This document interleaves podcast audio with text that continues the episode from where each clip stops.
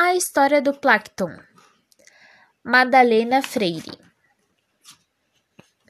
O Plankton era um nadinha, tamanho ele quase não tinha. Os peixes grandes que viviam no mar achavam que ele dava um belo jantar.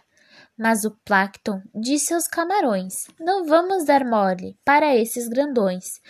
Por bem ou por mal, eles vão aprender que não têm o direito de nos comer. O Plankton não queria virar refeição, sonhava seguir a sua vocação. Queria pintar os peixes do mar e nenhum bicho ou planta poderia faltar. O Plankton gostava das cores, dos brilhos, das cores mais vivas, das cores berrantes.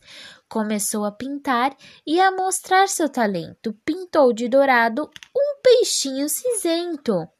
Depois, com coragem e muita animação, pintou de azul um feroz tubarão. A Lula invejosa se pôs a gritar: Eu também quero, vem me pintar. O Plankton, uma criatura arteira, deu uns nós na Lula, só de brincadeira, e pintou a amiga de azul turquesa, com manchas anil. Olha que beleza! Os mergulhadores que entraram no mar veem a novidade e se põem a falar. Que lindas pinturas, que cores legais, são maravilhosas e muito originais. O golfinho é roxo, uma maravilha. O pinguim é verde, da cor de uma ervilha. A arraia, então ficou luminosa, cor de tangerina, uma coisa espantosa. O atu vibrou com seu verde esmeralda. A baleia de azul ficou toda animada.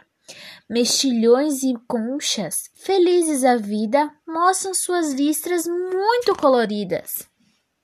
E os peixes grandes desistiram, afinal, de comer o Plankton, pois ele é o tal. O Plankton é gostoso, diz um peixão.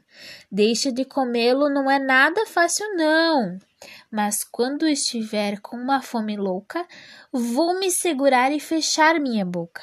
Vou deixá-lo só, trabalhando em paz. O tempo de comer Plankton ficou para trás. Muitas obras-primas ele pintou, e o fundo do mar mais bonito ficou. E estas contentes por fazer parte de sua coleção de obras de arte. Fim.